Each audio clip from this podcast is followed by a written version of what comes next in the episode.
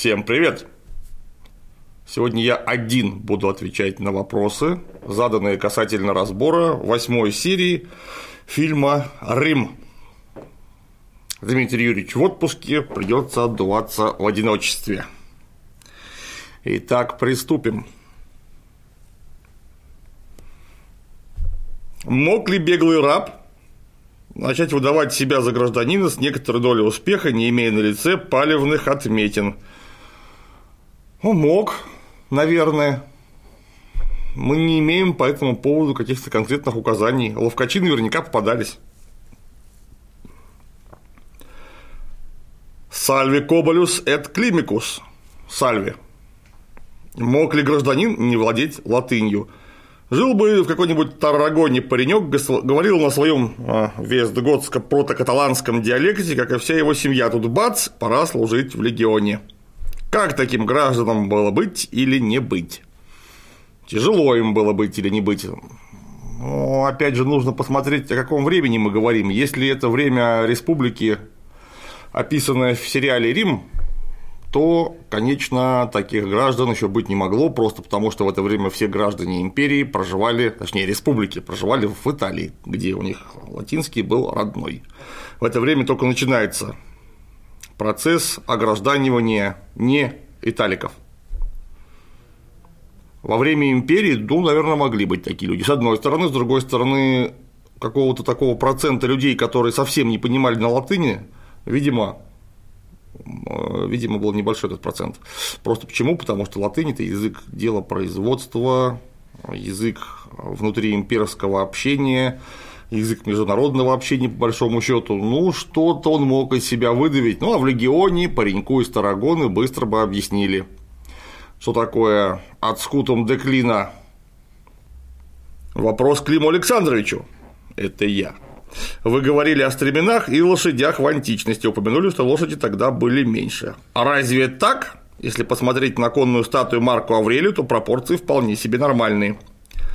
Не могли же кони вырасти со времен Цезаря за какие-нибудь 200 лет? Или, может быть, Марк Аврелий был не очень большой, а, а, прошу прощения, или, может быть, Марк Аврелий был не очень большой и конь небольшой, поэтому все так гармонично смотрится. Ну, во-первых, лошади были разные. Я говорю, что в среднем лошади были заметно меньше, чем сейчас. И это остеологический, черт возьми, факт. Они были серьезно меньше. Были ли крупные лошади выше среднего? Конечно, были. Какой был их процент? Очень небольшой. И если мы посмотрим на конную статую Марка Аврелия, вот она, то мы обратим внимание, что ноги всадника примерно на четверть болтаются ниже брюха лошади. Если мы посмотрим на современного всадника, вот он он, то обратим внимание, что ноги при примерно таком же уровне сгиба находятся заметно выше брюха лошади, то есть лошадь крупнее. А это, прошу заметить, не самая здоровенная лошадь из тех, которые сейчас ходят под седлом. Какое соотношение убитых и раненых было в римской армии во времена боевых действий? Какое отношение было к тяжело раненым, особенно в дальних походах? Архивов у нас не сохранилось, поэтому мы точно сказать не можем. Если говорить о данных источников в той или иной степени нарративности, то примерно мы видим, что соотношение убитых к раненым примерно, как и теперь, один где-то к трем. Опять же, это не правило, и не факт, что это в самом деле было так, но выглядит логично, во-первых, во-вторых, есть хоть какие-то подтверждения. Касательно тяжело раненых, у нас нету сведений о медицинской архивистике древней римской армии. Так что затрудняюсь ответить. Клим говорит, что фатализм и готовность отдать свою жизнь были распространены в те времена. Почему тогда рабы массово не убивали своих хозяев при удобном случае? Дело в том, что раб уже попал в рабство, и поэтому боги вполне конкретно высказались насчет его удачи, и он со всем фатализмом шел в рабство. Хотя, если мы посмотрим на динамику восстаний рабов, то мы увидим, что не все были согласны пребывать в таком вечном фатализме. По поводу того, что Варена жена считала погибшим. Непонятно. Вот Цезарь караванами слал в Рим добычу из Галлии. Неужели Варен хотя бы раз в полгода-год не мог прислать своей жене письмо, раз все равно караван в Рим шел? Неужели ему и самому было неинтересно хотя бы изредка получать новости из дома, да и у прочих легионеров, наверное, кто-то оставался в Риме. Неужели ничего типа полевой почты не существовало? Видимо, существовало, но Галия большая. Легионы находились в самых разных местах этой самой Галлии. Причем находились они там не так, как это вот немецко-фашистские захватчики и, соответственно, советские освободители в годы Великой Отечественной войны, когда там тысячекилометровый фронт целиком забит людьми. Нет, это такие были анклавные места, где распределялись легионы сплошной линии фронта не было, соответственно, невозможно было организовать единую армейскую почтовую службу. Это просто невозможно было сделать. И, например, Цезарь из Центральной Галлии слал караван с добычей в Рим, ну да, там какая-то почта могла идти. Где находился в это время 13-й с Луцием Вареном вместе, мы не знаем. Может быть, где-нибудь там за Дарбоном. И там у них не было никаких караванов, которые кто-то куда-то отсылал. Да и почта-то была, прямо скажем, далеко не та, что была вот у нас в 40-е годы. То есть письма могли идти, не доходить, все что угодно. Поэтому придумка в фильме, что Валерина считали погибшим, ну, это вполне нормально. Тем более, опять же, мы не знаем его предыстории. Может, его опасно ранили и решили, что все, уже точно не жилец. И отбили домой депешу, что у вас похороночка имеет место. Поэтому все что угодно могло быть. Фантазия абсолютно достоверная. Вопрос, что за человек был Цицерон? Читаешь трактаты, гигант мысли, а в сериале показан как интриган, затейник, а местами еще и трусоват. Цицерон не был воином, это видно, опять же, по всем его писаниям. Каким конкретно он был человеком, можно только с большим трудом предполагать. Ну а искусство периодически имеет необходимостью выпячивать некоторые черты характера человека максимально ярко и рельефно, чтобы раскрыть, во-первых, его персонаж и помочь раскрыться персонажам вокруг. Поэтому вот этот факт, что Цицерон не был воином, его развернули в фильме вот эдак, то есть его превратили в ловкого политика, каким он точно являлся, в интригана абсолютно факт, и в то, что он был ну, не воин, то есть трусоват, это раздули вот в такую картину, которую нам показали. А то, что он был интриган и затейник, это совершенно точно, это по всем показателям видно, потому что вот послушайте, как он громил Марка Антония. Как он выступил против Октавиана, хотя до того выступал, в общем, за него. Он был и за Цезаря, и против Цезаря. В общем, это был ловкий политик, интриган, все правильно. Ну а опять же, повторюсь второй раз, какой он был человек, вот есть такой вариант художественной, подчеркиваю, а не исторической реконструкции, какую нам представили в фильме, имеет право на жизнь. Вопрос. Клим Александрович, каковы были географические представления римлян, как далеко простирались военные, торговые и дипломатические пути Римской Республики? Что нам говорит по данному поводу археология?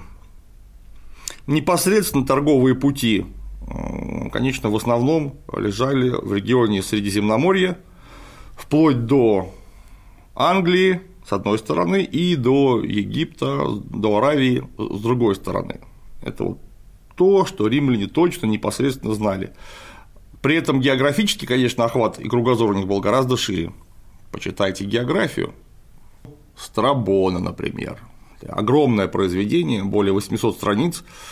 Там, это, конечно, несколько не то время, о котором говорится в сериале, но оно, в общем, примерно дает представление о том, что римляне знали, чего они не знали, и то, что они знали, как им представлялось. А, потому что римские древности, правда, конечно, не непосредственно, а опосредованно доходили вплоть до Китая, и китайские, соответственно говоря, доходили до Средиземноморья. Прекрасно римляне знали о северных народах, о скандинавах, о германцах, в общем, имели представление о том, что такое Балтийское море, его окружение. Ну, конечно, это была не современная география.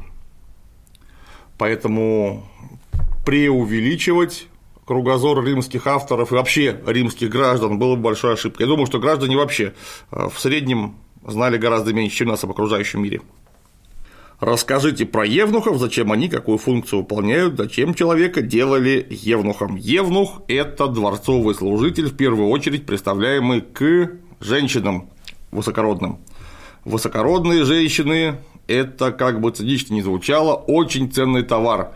И этот ценный товар ценен до тех пор, пока они гарантированно девственницы. Если поставить к ним мужика полноценного, никаких гарантий, что они этими самыми девственницами останутся в дальнейшем. А раз не девственница, ее невозможно нормально выдать замуж, таким образом выиграв для семьи те или иные преференции. Почему невозможно? Да просто потому, что вдруг может оказаться, что она не просто не девственница, а вот этот вот ребенок не от нее. Или вдруг появится какой-то ребенок, которого она, оказывается, уже успела родить до того, как ее выдали замуж. И это будет претендент на имущество семьи мужа. Это недопустимо. Поэтому в некоторых странах активно, ну, в первую очередь на юге и на востоке, активно практиковалась вот практика представлять, присматривать за знатными женщинами только евнухов. Впоследствии евнухи делались ну, как люди, которые уже находятся там по много-много-много лет, иногда десятков лет при дворе, делались незаменимыми помощниками, просто потому что они, как мажордомы, знали все ходы и выходы просто во дворце. А дворец это было не просто помпезное сооружение, а средоточие политики государства. Поэтому иногда они поднимались до невероятных высот, просто невероятных высот. Успешно командовали армиями, разводили внутреннюю и внешнюю политику, занимались торговлей. В общем, это был не самый приятный, но возможный шаг по карьерной лестнице своего времени. Вопрос в связи с обилием в сериале «Секса». Средства контрацепции в то время были? Если да, то какие какое к ним было отношение? Да, были. Во-первых, были презервативы, которые шились из э, бычьих кишок. Понимаете, у них был большой плюс, они были многоразовых, можно было постирать, но, конечно, стопроцентной гарантии они не давали, как, в общем, и современные средства контрацепции.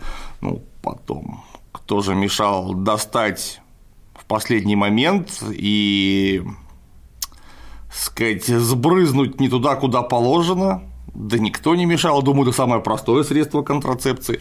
Кроме того, конечно же, были известны средства прерывания беременности, как бы мы сказали, химические. Ну, то есть выпил там некой травы, некого отвара, и вот у тебя ребенок не прижился. Как относились? Нормально относились. Вообще, по-моему, таких даже нету каких-то акцентов, что нельзя или наоборот строго можно. Так как точно известно, что средства контрацепции были, и специально на них никто не акцентируется, видимо, это было общепринято, и никто по этому поводу, как бы теперь мы сказали, сильно не парился. Вопрос. Цезарь любимую женщину бросил заради сохранения имиджа примерного семьянина и поддержки родни жены. А тут целый ребенок на стороне, да еще при легионерах чествуемый. Нет ли тут логической ошибки? Цезарь бросил любимую женщину в Сервилию в сериале. На самом деле мы не знаем точно, был ли у них какой-либо роман. Об этом нет никаких объективных сведений. Замутил с Клеопатрой Цезарь Потому что Клеопатра это была не просто приятная любовница на стороне, это была девушка, которая владела Египтом, что несколько перевешивает возможную поддержку родни жены Цезаря. Поэтому я думаю, что это, конечно, была не просто интрижка, это в первую очередь был политический шаг, учитывая, что мы не знаем ничего что его жена Кальпурния потом бы предъявила Цезарю, сказать, публично, а, чтобы имела потом политические последствия, это значит, что она тоже нормально отнеслась, скорее всего, как мы можем предположить, к данному ходу божественного Гая Юлия. То есть, видимо, тоже была не дура и понимала, что если муж хочет владеть Египтом, он должен быть в самых хороших отношениях с каким-то представителем правящей династии Птолемеев, ну почему будут не Клеопатра? Самый лучший способ завести совместно ребенка. Как во времена Цезаря делались запасы на случай осады? ведь в Александрии вряд ли были альпийские ледники. Основа рациона – это зерно. Зерно прекрасно хранится без льда. Поэтому в основном запасались зерном, чесноком, луком, то есть то, что дает витамины и не дает развиться цинге. Вялили, сушили мясо и рыбу. То есть это такие продукты, как бы вы сейчас сказали, долгого хранения, поэтому лед для этого совершенно не обязательно. Главное это зерно и вода. Вот, потому что если будет зерно и вода, город будет держаться. Клим Саныч вопросик. Слышал, что эллинистические города Египта черных и прочих африканцев пускали по большим праздникам при наличии соответствующих документов. Не знаю, где ты это слышал. Варен вроде не похоронный портрет смотрел, а фотку любимой жены с собой захватил. Нет, он захватил фотку Клеопатры, потому что искал он не любимую жену, а искал он именно Клеопатру. Сделали для того, чтобы скосплеить портретик Клеопатры, некий а, сам вот фаюмский портрет, как э, максимально близкий к тому месту и времени референс. Не знаю, как, насколько это объективно, но вот выглядит неплохо как всегда, великолепно. И это правда. Вопрос. Блин, парни, я понимаю, что вопрос. Не, преду... не предуведомляйте постоянно этим словом. Клим Саныч, а вот как в Риме обстояло дело с организованной преступностью и не очень? Кем был профессиональный уголовник для римского общества?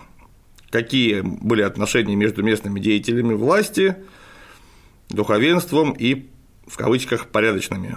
Мог ли, к примеру, понаехавший варвар подняться в криминальной иерархии? Мы не настолько хорошо знаем подробности жизни организованной и прочие преступности Древнего Рима. Во-первых, конечно, она была, потому что огромный город с почти миллионным населением, а может быть и миллионным, очень богатый, поэтому там не могло бы не быть преступности. Ну, мы не знаем ни одного по крайней мере, я не могу так сходу вспомнить ни одного политического деятеля, который бы в самом деле высоко поднялся, про которого бы хотя бы слухи ходили, что он поднялся из преступной среды, там он кому-то, значит, глотки резал, потом стал крышевать местный рынок, а потом, значит, стал э, идилом, потом из идила, значит, дорос до квеста, там, до, до, до консулов в итоге. Мы такого не знаем. Ну, а какой-нибудь понаехавший варвар, наверное, мог стать преступником, в том числе и членом какого-то сообщества организованного. Почему нет? Касательно Зиги. Ходят упорные слухи, что римский салют, он же Большая Зига, есть не что иное, как поздняя придумка художника, который по прошествии времени превратили в классическую Зигу времен расцвета фашизма. Так ли это? А то забавно получится, если античные реконструкторы на самом деле Гитлеру в аду салютуют. Да, эта самая большая зига, насколько я могу судить, была изображена вот именно, именно в виде салюта в 1790-е годы на известной картине Давида «Клятва братьев Гракхов». До этого не попадалось. С другой стороны, что Давид тоже э, это дело не на пустом месте, он э, просмотрел большое количество э, классических античных изображений, там очень много людей с поднятой рукой изображено, в том числе на статуях и на барельефах. Тут вопрос только в другом. Это они точно кого-то приветствуют, или это классическая римская риторическая жестикуляция? Мы не знаем. Вот. Ну а потом, уже в XIX веке, например, если посмотреть на картины времен уже Наполеона Бонапарта, там вот его Баварская гвардия, э, в 1805 году приветствовать, вот там все прям вскидывают руки так, как надо можно всех привлекать было бы. Как приветствовали друг друга римляне там от э, чистого сердечка к ясному солнышку, мы точно не знаем. Ну, возможно, приветствовали, потому что просто поднятая раскрытая ладонь – это демонстрация дружелюбных намерений и добросердечного отношения к человеку, потому что показано, что ладонь не вооружена, в правой руке у тебя ничего нет. Во-первых, во-вторых, яркий жест, его опять же хорошо видно. Поэтому, наверное, вот что-то такое, вот типа «Привет», как и мы теперь делаем, могло быть. Здравствуйте, Клим Александрович. Очень люблю ваши разборы исторических битв. Если в планах Разбор битвы при Шелоне. Товарищ, какое-то отношение имеет к сериалу Рим, не флудите. Здравствуйте, Клим Александрович. Мог ли Цезарь на прием в дворец, в царский дворец явиться в доспехах, или же был на этот случай какой-то особый этикет?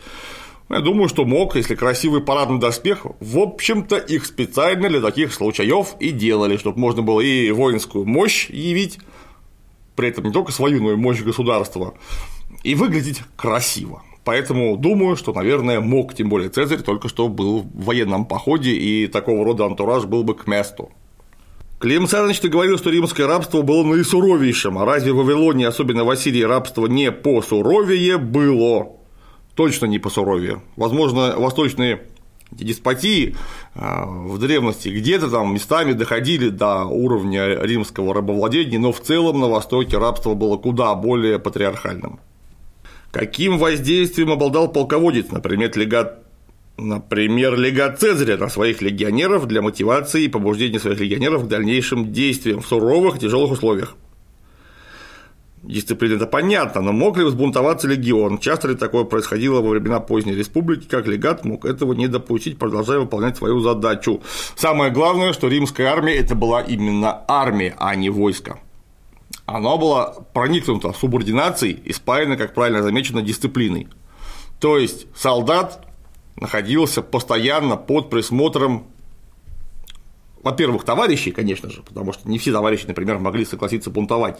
Во-вторых, старшего солдата, то есть десятника, декана, который командовал контубернием.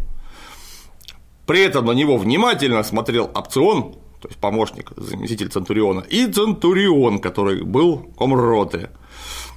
И вот эти все люди, как и в современной армии, наполняли собой пирамиду субординации. То есть все постоянно исполняли строго свои функции. Солдат маршировал, им командовал декан, декан подчинялся опциону, опцион Центуриону, и попав в такую машину, не подчиниться приказу невероятно тяжело, тем более, что не просто в нее попадаешь, а сначала проходишь регулярное обучение и, видимо, находишься под действием единого устава, единого для всей римской армии. Да, случаи неповиновения, конечно же, были, но пока с э, римской армией все было в порядке, такое обычно давили в зародыше. Наказания были самые суровые от порки до казни, то есть могли запросто отрубить голову, не говоря худого слова, или забить палками, например. Причем палками тебя бы забили собственные товарищи по контубернию. А окружающие внимательно смотрели, не слабо ли бьют. Вопрос про толковых евреев. Есть информация, они 3000 отправили, но это, видимо, на помощь Цезарю. Что эти бойцы могли себя представлять? Отборной части или даже бодрее легионеров, мы точно не знаем, что они могли себя представлять. Мы просто не представляем себе, что за контингент отправился на помощь Цезарю. На мой взгляд, в серии присутствует солидная сюжетная дыра. Если, как сказал Клим, Клеопатра была целкой, то после исполнения хитрого плана с залетом Цезарь должен был сразу почувствовать, что его гладий ни разу не первый в ножнах Клёпы. Ну, конечно, есть сюжетная дыра, просто она по сюжету уже не вполне себе девственница, судя по поведению. И, видимо, Цезарь в курсе, и его это не сильно напрягает. Какой род занятий ждал молодого римского патриция в будущем, какие ресурсы или возможности должны были быть задействованы для того, чтобы чего-то добиться в жизни. Римскому патрицию были открыты все пути, и в первую очередь, конечно же, его ждала политическая карьера, для чего были два пути. Это путь чисто политика, то есть пойти по всей лестнице служебных отношений, избраться в магистрат какие-то нижнего звена, набраться опыта и дальше, дальше, дальше дорасти до консула, то есть до высшего чина в республике. Или римский патриций мог пойти в армию и сделать карьеру там, потому что вот из армии-то попасть в эту самую политическую структуру было гораздо проще, если ты хорошо там отличился, набрался опыта, а опыт командования людьми, который неминуемо возляжет на тебя, точнее, прошу прощения, бремя командования людьми, который неминуемо возляжет на тебя в ходе политической работы, он приобретает этот опыт в армии практически идеально, потому что там ты будешь общаться с людьми, командовать ими, при этом уметь подчиняться, командовать будут и тобой тоже. Поэтому с таким портфолио, конечно, в политике была первейшая а, задача. Открытая дорога, что называется. А еще римский патриций, если был, конечно, богат, мог ничего не делать, он мог просто прорастать у себя на вилле и писать стихи, превращаясь, например, в великого какого-нибудь поэта, писателя, философа, тоже был вполне возможный вариант. Тут ключевое, что у тебя был досуг, а досуг в Римской республике был, естественно, далеко не у всех, а только у очень богатых людей. Клим Саныч Вопрос не по восьмой, а по седьмой серии. Слишком интересно, непонятно, каким образом римляне обращали в рабство свободных граждан сопредельных территорий. С пленными воинами все ясно, тут без вопросов. Но вот в свете Помпея присутствует некий контингент греков-проводников, они явно свободные люди. Их предводитель ошибается в предположении. Варен его люто прирезает, и тут же объявляет всем, что они теперь принадлежат ему. Это реально так было? Ну, он тут Варентов сказал, что они не принадлежат ему, они будут ему подчиняться. В этом смысле, что вы, парни, теперь подо мной ходите. Таким образом, высказав свой непререкаемый авторитет. А так, да, во-первых, источник это военнопленные непосредственно взятые на поле боя. Это люди, которых захватили в ходе военных действий, например, в городе, их просто могли всех подчастую вывести и продать в рабство если такое распоряжение командования поступало. Но это военный захват. Рабы равно результат военного захвата. Кроме того, не гражданин мог попасть, например, в долговое рабство, его могли просто продать молотка, чего с римским гражданином сделать было невозможно. Вот из действующей армии периодически отправлялись гонцы в Рим. Понятно, что они не могли вести почту от солдат, не почтовая же карета, ну, в общем, я по этому поводу уже отвечал, это Варен мог не оказаться там, где а, осуществлялся регулярный почтовый обмен с Римом. Клим Саныч в различных хрониках неоднократно упоминается, что Цезарь часто использовал германскую гальскую конницу. Общинам, поставлявшим эту конницу, что-то выплачивалось, не знаю. Про бонусы ничего не могу сказать. Наверное, выплачивалось. Теперь вопрос по сериалу. Правда ли, что Клеопатра, она же Клеопа, была на самом деле полноватой женщиной, не такой стройной, каким ее, какой ее показывают в кино? Клеопатра в это время была довольно молодой, ей было немного лет. А раз немного лет, то шанс того, что она была стройненькая, вполне себе имеются. Кроме того, если посмотреть на ее портреты скульптурные, у нее лицо неполное. Насколько рискованно была контрабанда клёпы в свертке, как хорошо был налажен таможенный контроль тех лет.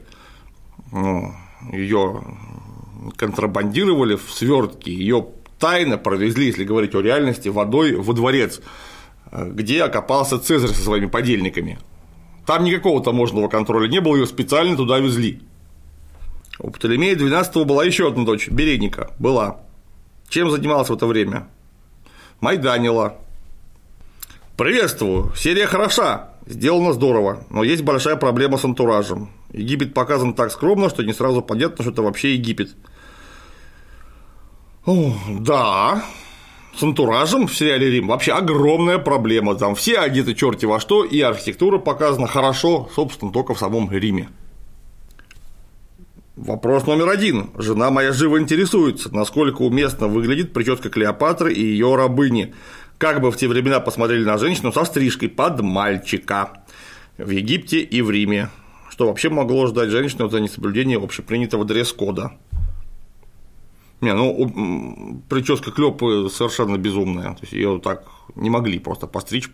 Опять же, есть скульптурные портреты Клеопатры, да и вообще скульптурные портреты женщин того времени, их довольно много.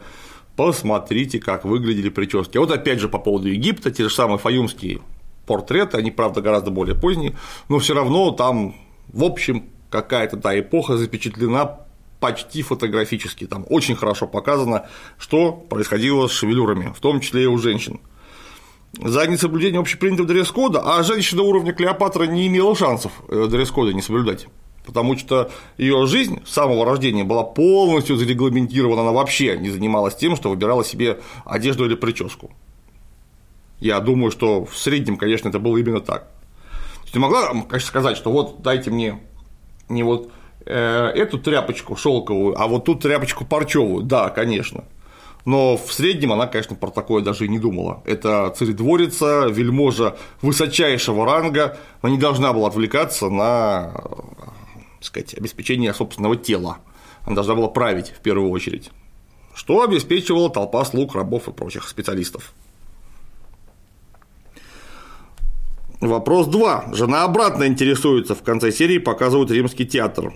Можно ли поподробнее узнать, как помимо известных Стурнали в канале развлекали себя римские граждане? Было ли разделение искусства на массовые и элитарные, мог ли простой гражданин или раб насладиться показанной в фильме постановкой? Вот то, что показано в фильме, это уличный театр, его, естественно, смотрели все. Там и раб, и не раб, кто хочет туда смотрел. Э, элитарное искусство, что значит элитарное искусство? Ну, я уверен, что стихи мецената, например, читали далеко не все. Э, а если вдруг поэт какой-либо добивался широкой известности, ну, не знаю, например, какой-нибудь Софокл, то есть вообще классик, то его постановки поставили в театрах. В театры ходили все, то есть совсем все. Были места подороже, места подешевле, и в одном театре теоретически мог оказаться и очень знатный патриций, и совсем бедный плебей, который наскреб а, бабосиков на галерку, условно говоря. Элитарное искусство, да, это вот то, что пишут условно в стол или для своих друзей, таких же высоколобых интеллектуалов, как ты сам. Обсуждение, как всегда, отл, а сама серия не понравилась. Все галопом скомкано, сжато в черную дыру. А главное событие – бесхитростное зачатие царицы от первого встречного. Но Остается пожалеть твой художественный вкус и чувство юмора. Серия отличная, если тебе не нравится, ну что делать? Клим Саныч, а вот мы можем наблюдать неимоверно жирного человека-газету. А реально ли было в то время отожраться до таких размеров? Макдаков и Бургер Кингов-то не было тогда. Не было Макдаков и Бургер Кингов, а отожраться теоретически было можно. Это во-первых. Во-вторых, почему бы не предположить, что у него какая-либо болезнь, гормональный какой-то сбой, и ты вот постоял рядом с буханкой хлеба и набрал 5 килограмм за раз. Теоретически, да. Тем более, что жрали люди, опять же, повторюсь, в основном хлеб, хлебом отожраться можно до очень серьезных размеров. Вопрос, как выглядела армия Птолемеев во времена Цезаря? В какой мере у нее сохранялись египетские и эллинистические элементы – как много к этому времени было перенято у римской армии. Была ли она наемной или на основе ополчения? Ну, это монография можно написать. На самом деле очень интересный вопрос, что из себя представляла армия Птолемеев.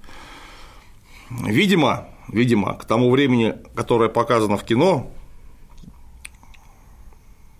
они находились под, э, в общем-то, такими плотными связями с Римом, что они где-то, видимо, делали армию похожую на римскую, тем более, что там постоянно и очень часто находились римские контингенты. Я не думаю, что в это время сохранялась эллинистическая царисофорная фаланга у Птолемеев в Египте, причем я не думаю, что она сохранялась и где-то во времена пунических войн, то есть за там 200 лет до описываемых событий. Думаю, что все это уже сошло на нет. Клим Александрович, а как обстояли дела со знаниями иностранных языков в рассматриваемый период? Сколько языков мог в среднем знать хорошо образованный римлянин уровня патриция? Существовала ли профессия переводчика при дип-миссии? А, образованный римлянин должен был знать греческий, естественно, помимо родной латыни в общем-то считалось, что больше ему ничего не надо. Все остальное, конечно, в большой бонус будет, но что ты можешь прочитать у каких-то варваров, даже если у них есть письменность? Ну, можешь выучить еврейский, арамейский. Что ты будешь у них читать? Библию? Ну, вы смеетесь. Считалось, что все, что ты можешь выучить, написали греки. Ну или э, римляне толковые в свое время. Больше ничего было не нужно. Переводчики, конечно, были, потому что нужно было контактировать постоянно с теми же парфянами, например, или с египтянами. Поэтому, да, переводчики были, люди, которые знали много языков, несомненно, тоже были. Расскажите, пожалуйста, о том, что из себя представляло египетское войско, оружие, броня, тип отрядов, ну и так далее. Уже выше ответил, точно мы не знаем. Ну, по крайней мере, я не знаю, я специально этим вопросом не занимался. И я так понимаю, что вопрос в большой мере дискуссионный. Расскажите о Александрии того периода. Мне представляется, это великий город. Так ли в сравнении с Римом? Очень широкий вопрос, что тебя конкретно интересует об Александрии. Ну да, это был огромный, в самом деле великий город с большой историей. В прошлой части вы упоминали о прачниках и застрельщиках. Немного не понял, что имелось в виду под застрельщиками. Те же прачники или велиты. Если велиты какие пилум они использовали. Застрельщик – это тот, кто начинает бой перестрелкой. Они называются по-русски застрельщики. Это мог быть кто угодно, эти самые же прачники, наемные лучники, ну, велиты, да, которые кидают дротики. Обычно велиты не употребляли этого строевого тяжелого пилума римского, а употребляли более легкий дротик, просто, условно говоря, палка от швабры с железным наконечником. Вопрос о деньгах на протяжении сериала озвучивают разные суммы в сестерцах. Непонятно, насколько это много или мало. Там в динариях озвучивают, не в сестерцах, по-моему что можно было купить на жалование Варена в 9 тысяч. Известно, сколько стоил добротный меч, конь, дом в те времена. Очень отрывочные сведения, можно только догадываться о именно подробностях. Заставили меня врасплох этим вопросом, надо подумать. Я прям не готов, сейчас боюсь соврать. Корона Птолемея – это выдумка реквизиторов или есть исторический аналог? Со стороны выглядит как, корона, э, как корона царя Мордора – сцене, где Цезарь кричит на Птолемея, на нем очень странный кольчужный жилетик. Да, это все вот облик Птолемея это целиком полностью выдумка, как и облики почти всех персонажей египтян. В тронном зале, где сидит полноликий фараоныш, пол обычный песчаный грунт. Это недогляд реквизиторов, или сценаристы специально так сделали, чтобы обозначить кризис. Конечно, это недогляд, только не реквизиторов, а цеха интерьера реквизиторы занимаются мечами, там, какими-то ложками, вилками, тарелками. Все, на чем люди сидят и почему они ходят, называется интерьер, а не реквизит. Ну вот захотелось им вот так вот сделать, так они вот и сделали. Кстати, сценарист тоже очень вряд ли этим занимается. Это, конечно, ошибка. Я люблю запах древнеримского напалма по утрам. Как всегда жжете. Жжем можно рассказать про отношения Рима с Боспорским царством и евреями, почему они помогли Гаю Юлию, как я понял, они с самого начала, а, прошу прощения, как я понял, он с самого начала на них рассчитывал, но откуда была уверенность, что не кинут? Это были временные союзники, отношения были разные, с евреями вообще все плохо кончилось, их завоевали, а потом еще, ко всему прочему, подавили восстание, которое евреи подняли против римских оккупантов, разрушили им храм. А храм у евреев только один может быть. По этому поводу написана замечательная сила книга о иудейской войне Иосифа Флавия. Всем советую почитать. Очень интересно, написано реально здорово и бесценный источник. Полезно, что называется, уму и сердцу. Советую почитать. Клим Александрович, вам не стыдно называть современных греков цыганами и транслировать антинаучные идеи пропагандистов Третьего рейха о нордической тотально светловолосой и голубоглазой Древней Греции? Э, тяжело жить без чувства юмора. Если я сказал, что цыгане, я сказал, что просто чернявенькие очень. Ну что, мне нужно в конце эти три лыбы ставить что за детский сад, ну честное слово. Это у вас всех контакт испортил с Фейсбуком, что шутка обозначается скобочками. Так непонятно, что я шучу. Где я говорил о поголовно голубоглазой и светловолосой Греции? Я такого не говорил. Я говорил, что на вопрос, почему греческие статуи отличаются от современных греков, я говорю, ну потому что фенотипчик несколько разбавили разные приехавшие туда а, народности с далекого востока и юга, и юго-востока. Разбавили, это факт. Поэтому статуи несколько отличаются от того, что мы видим теперь. Греки принадлежат к средиземноморскому типу, но к средиземноморскому типу принадлежат не только греки, этот тип очень размытый. И статуи греков, которые мы видим на работах, например, Фидия, это тоже средиземноморский тип, который со временем под воздействием генов других народов претерпел заметные изменения. То, что современный э, грек в среднем очень не похож на э, и как итальянец, собственно говоря, очень не похож на э, античные статуи – это факт. Вот, поэтому, прежде чем заниматься разоблачениями в таком ударном тоне, ну, чем говорят, потом будете спорить. Так получается, что спорите сами с собой. Очень выглядит натурально, как в школе. Еще и понаписал-то. Будет ли перевод второго сезона? В планах есть. Это вопрос нужно будет ретранслировать Дмитрию Юрьевичу. Сальве Клим Саныч, Сальве. Расскажите, пожалуйста, подробнее про партии популяров и оптиматов. Были ли это политические партии в современном смысле? Или суть явления совершенно иная? Были ли у партии некие наборы устойчивых идеологем и подобие программ? Нет, конечно, это современные партии только в том смысле, что это объединение групп людей, у которых есть единые, в первую очередь, экономические и политические интересы. Это не современные партии, это вот просто как бы группа э, единомышленников. Да? И даже не единомышленников, а людей, объединенных общим интересом. Интересы не всегда бывают объективными, они могут колебаться. Вот мы знаем, как из популяра в оптиматы и обратно э, без больших проблем люди переходили. Соответственно, и программы устойчивой тоже не было, что вот, значит, 12 заповедей кодекса строителя оптиматства. Нет, такого мы не знаем. Клим Саныч, вы упоминали, что доспехи могли позолотить. А как это делалось? Это делалось при помощи амальгамирования.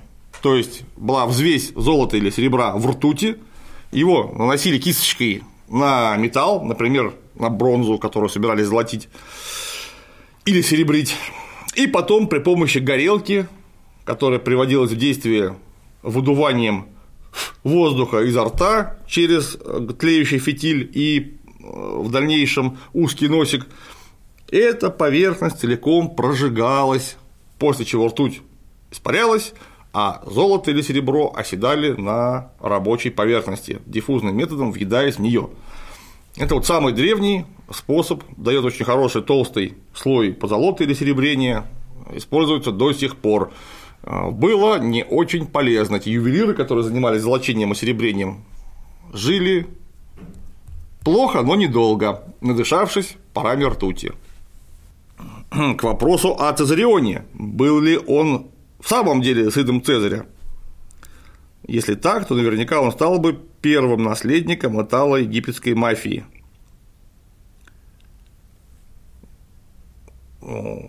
Да, видимо, если нам все источники говорят, что это был сын Цезаря, и это был сын Цезаря, да и Клёпа при жизни самого Гая Юлия вряд ли бы осмелилась назвать своего сына запросто Птолемей Цезарион, потому что если бы вдруг этот Цезарион оказался не Цезарион, то сам Цезарь мог бы на это посмотреть с большим неодобрением, а он этого не сделал. Вопрос, если Цезарь признал Цезариона, Считался ли он после этого полноценным римским гражданином? Каков его статус в Египте? Он гражданин чужой страны или полноценный гражданин Египта? Ну, во-первых, это был сын царицы. Он был, конечно же, гражданином Египта, и не просто гражданином, даже нет, это неправильное слово, не гражданином Египта, он был владыкой Египта, наследным. Поэтому я не думаю, что он был сильно заинтересован в том, есть у него римское гражданство или у него его нет. Он несколько другого уровня человек, это аристократ самой высшей марки. Да, и парни, я просто постоянно говорю, ребята, не задавайте вы тысячу вопросов в одном посте, а то какого статус в Египте, считал ли он себя гражданином, полноценный гражданин Египта, а, Пантелемей, не помню номер раз Клеопатра за ним замужем, забегая вперед из-за молодости и прочного юридического положения Октавиана, который только все внучатый племянник. Ну вот раз, два, три, четыре, пять, 6, 7, 8, 9 вопросов в одном посте. Вы думаете, я в самом деле на все отвечу? Я не могу потратить два с половиной часа на то, чтобы разбирать еще и ответы на вопросы. Никак. Пощадите и себя, и меня. Не по сериалу вопрос. Прочитал записки о Гальской войне. Галы превосходят римлян по численности в разы в битве у Олезии. Насколько это соответствует действительности по-вашему? Конечно, Гай Юлий перевирал по поводу численности, причем привирал безбожно. Он и когда э, писал о гражданской войне, регулярно перевирал численность армии э, помпеянцев, естественно, в свою пользу говоря, что их там было просто вот тысячи и тысячи, тьмы просто. Хотя, конечно, говоря о помпеянцах, он всегда называл более-менее точные цифры, по крайней мере, понятно было, на что он опирается. Источник ценный. А галов, ну как, их просто там не особенно считали. Ну, варвары и варвара много-много. Я думаю, что их было, конечно, больше, чем римлян, ну, может быть, раза в полтора, но не в те разы, о которых говорит Цезарь. Все, вопросы закончились. Да, закончились. Ждите разбора следующей серии. Как обычно, вопросы мы концентрируем в комментариях на тупичке. На сегодня все. Всем пока.